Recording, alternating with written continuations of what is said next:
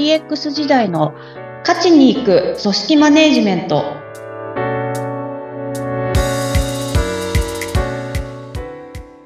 お疲れ様です。株式会社ダズリ代表取締役筒井千明です。インタビュアーの土井さとみです。どうぞよろしくお願いいたします。よろしくお願いいたします。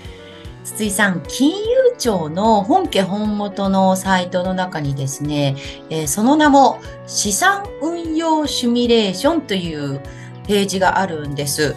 えー、ご覧になったことありますか？いや、もう毎度ですが、初めて聞きました。ありがとうございます。えっと、はい、これ何できるかというとですね、あの、毎月いくらずつ年利何パーセントで積み立てて、えー、何年間の間それを続けていくと、さあ、いくらになりますよっていうのがシミュレーションできるっていうものなんですね。で、面白そうなので、ちょっと遊んでみました。私が毎月100万円ずつ積み立てられる超リッチな設定で、で、年利3%の割に低めのリスクで運用するとして、10年の場合は運用収益、つまりその、まあ、益、利益ですね。えー、どれくらいになるかというと、1974万円プラスになるんですね。おーと思って。ね思うですよね。うん、まあ、月100万円積み立てられること自体がすごいんですけど。で、これをですね、例えば10年のところ20年に伸ばしてみると、運用収益は8830万円になると。すごい、す、すごい、すごいですよね。いやー、なんか、そう、実感湧きますね、なんか。ね、湧きますよね。なるんだっていう、はい。で、20年だと、あの、あ、私は何歳ぐらいになっていて、何歳ぐらいになってる頃には8800万円ぐらい利益が出ちゃってて、わーいわーいみたいな、こう妄想の中で、大金持ちみたいな、あの、楽しみ方ができるなと思って、遊んでいました。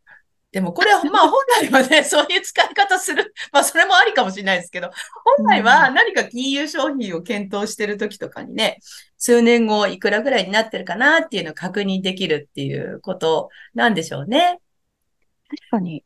なんかあの、よく日本はこう金融リテラシーみたいなものとか、まあそういうこう教育みたいなものがまだまだっていうふうに言われたりとかはしますけど、その辺をこう、ちょっと養うっていう意味でも、こうやって手軽にできると、いいですね、すごく。そうですよね。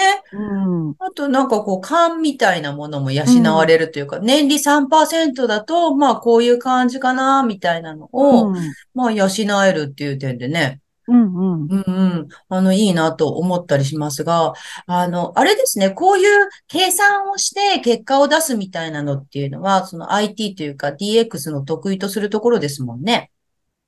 まあ、そうですね。本当に手軽にちゃちゃっとこう、見せてあげられるっていうところは、うん、そういったものの、なんでしょうね。あの、いい活用の仕方っていうところかなと思いますね。うん、はい。そうですよね。シンプルですけどね。これシンプルなんですよね、おそらくね。あの、作りとしてはね。うん。うん、面白い。あの、でもこれ必要で、お金のことはみんな気になりますしね。あのよかったら皆さんも使ってみていただきたいなと思いますね。はい。さて、えー、前回はですね、えー、プロジェクト型の仕事が増えているというお話でした。このプロジェクト型のお仕事ということで、なんで増えているのかというと、そのまあビジネス環境が急速に変化しているっていうこととかね、そのスピード感についていかなくちゃいけないという、あの、そういう、まあニーズがあって、プロジェクト型でお仕事するっていうことが増えているというお話だったんですが、なんと今回はですね、えー、プロジェクト型は、プロジェクトはなぜ成功率が低いのかという衝撃的なテーマでお話を伺います。もう、筒井さん、プロジェクトは成功率が低いんですか？はい、低いって言われますね。あの、成功率とか、まあ、尺度多分いろいろあるのであれですけど、IT 周りのプロジェクトで、だと結構調査とかで回ってたりするんですね。で、その中だと、えっ、ー、と、今は多分5割ぐらいとかなってるのかな。5、5、5割ぐらいですか？すね、はい。ええー、なかなかの低さですね。あ、これでも上がってるっていうふうには言われてますね。多そう分。なんですね。20年ぐらい前とか3割あるかないか。で、今も多分、あの、何ですかね、プロジェクトの、えっ、ー、と、規模感だったりとか、複雑さみたいなものによっては、全然3割満たないっていうような結果もあったりとか。ええー、感じですね。前回あれですよね、プロジェクトの定義ということで、はい、始まりがあって終わりがあるっていう話でしたが、つまりは成功しないということは、はい、終わりがないってことですか？うん、まあ、失敗に終わるとかですね。当初の立てた目標が達成できなかったとかっていう。またでも、こう、成功と失敗の定義みたいなのも結構む考え方によってはいろいろあったりはするので。ほうほうほうほう。はい、そうなんですよ。そこはまたちょっとどこかでお話できればと思いますけど。ああ、そうなんですね。ああ、じゃあ、ま、まあ、あの、もうみんなが思う、描くような、もうキラキラのゴールは迎えられなかったのが、成功しなかった、ねはい、みたいな感じですか？じゃあ、そう考えたとして、ね、まあ、その成功率現在のところ、だいたい5割ぐらい。はい。はい。なんでこれ、プロジェクトって難しいんですかね？まあそうですね。もうなんか、うん、正直私はそういったものにある意味慣れてしまったところは あったりはするんですけど。わあ、のー、筒井さんの今までのご経験が 忍ばれますね。いやいや。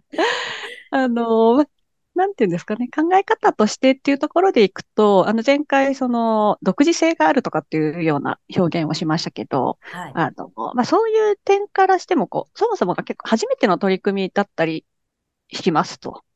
で、その初めてっていうのもこう、初めてやる、えっ、ー、と、ここういう目標に向かっていくのは初めてだとか、あと初めてのメンバーでやるとか、はい、初めての関係者ですね。そのチームメンバー以外にも、こう、取引先だったりとか、あの、クライアントだったりとかっていうところも初めてっていう形でやることも往々にしてあったりっていうところではあるので、あの、あれですかね。あの、ま、類似のものはあるけど、あの、全く同じことがあり得ないっていうところからしても、まあ、初めて尽くしだと思ってもらえればいいかなと。あはい。あ、そういうことですね。もう、はい、あの、この通りにやればうまくいくよ、みたいな定石があるわけじゃなくて、はい。手探りってことですか？あ、そうですね。もう比較的手探りに近いですね。あの、当然、こう、経験がある場合もあるんで、それだったら、あの、過去こういうふうにやったらうまくいったよ、みたいなのは、全然そこはあるんですけど、じゃあ、今回、全くそれと同じことをやって通用するのかっていうところがまたわからないっていう形にはなったりするので。はあ、じゃあその手探りの方向性をちょっと見誤ってしまった場合に、ちょっとあらぬ方向に行ってしまったりとか。もう、する。はい、もうそんなことだらけっていう感じではありますけど。だらけなんですか？そうですね。まあ、なんで、あの、さっきおっしゃってくれた、こうすればうまくいくみたいな、まあ、そういったものがあるのなら、まあ、プロジェクトじゃなくていいじゃん、みたいな、そんな感じだと思うので。そうか、そうか、既存のチームでいいじゃんと。はい、はい、そうですね。まあ、もしくは、こう、そこのグループでやってたら、同じようにやって、同じような結果が出るのであればっていう、それも多分プロジェクトと呼ばない類のものになってはしまうとは思うんでっていう感じで。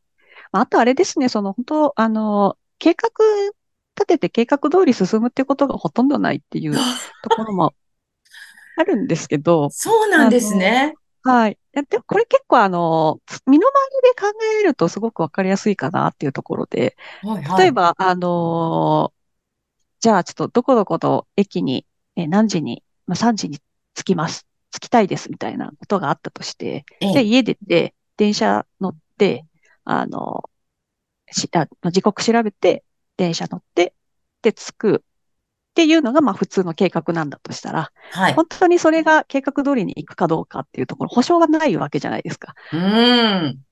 こう、例えばなんかこう、家に忘れ物をしてしまって取りに行かなければいけないとかですね。あそういうこことですね。はい。あとは電車がこう遅延してましたとかっていうこともあるかもしれないし、うんうん、まあ、あと、なんだろうな、何が起こりうるんだろう。まあ、電車が乗ってた電車も止まってしまいましたとか。まあ、そういったことって日常でも結構あると思うんですけど。ありますね。うんうん、はい。なんで、あの、まあ、そういうことが起きますよっていう起きるって考えると、なかなかやっぱ計画通りにいかないっていうのって、ああ、まあまあ、それはそうだねっていう感じにはなるんじゃないか。はい。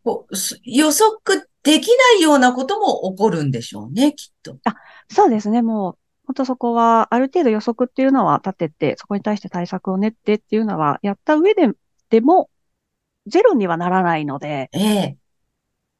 ちょっとそこの部分は、あの、リスクとしてこう見ておいて動くっていう形にはなるっていうとこですね。何ですか。じゃあ、そもそも、じゃあ、何かのプロジェクトがあって、まあ、IT、DX の場合は、ローンチの日が決まっていたりしますよね。あ決まっていたりするんでしょうね。で、それが、まあ、あの、どうにもならなくなったっていうことになると、先延ばしになったりっていうことも、もう仕方ない、起こっちゃうっていうことですね。そうですね。まあ、先延ばしにするか、もしくは、あの、若干、なんでしょう、当初の予定と変えて、一部変更して、その日に何とでもするのかとか、もうその時はもう本当その状況で何を最優先するのかっていうところを判断をして、あの、適宜対応していくみたいな形にはなりますけど。うん。いや、いやー、あの、DX をいろいろ、あの、その、恵みを享受しているものとしては、そんな大変な目にあって 皆様プロジェクトを 貫通してらしたって、初めて知って、頭が下がる思いがしています。はい。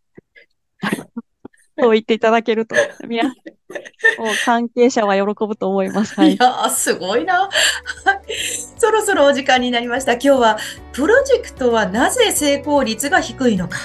はい、こちらをテーマにお話を伺いました。筒井さんに DX のご相談のある方は、ポッドキャストの説明欄のリンクからお問い合わせください。お話は？